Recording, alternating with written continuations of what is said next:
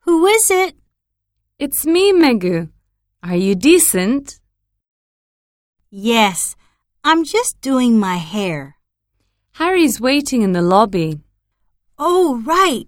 To go to the British Museum? Wait a minute. I'm almost ready.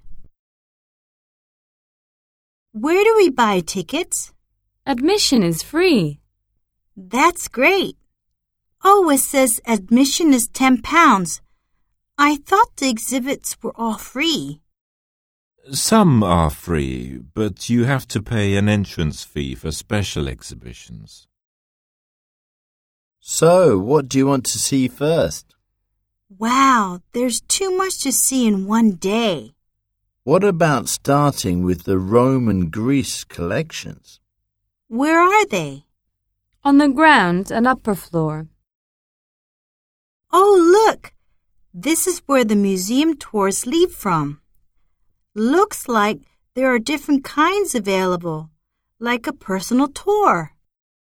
Or we could take an interactive tour with a multimedia guide for only £5 or £4.50 for students. What about taking the lunchtime gallery tour?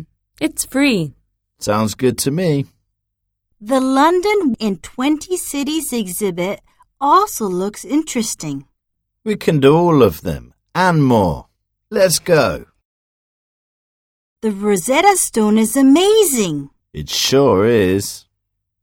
Excuse me, but is this a permanent or temporary exhibit? It's part of the permanent collection. Thank you. Ready for a break? Yes, I could do with something to drink. How about the court cafe?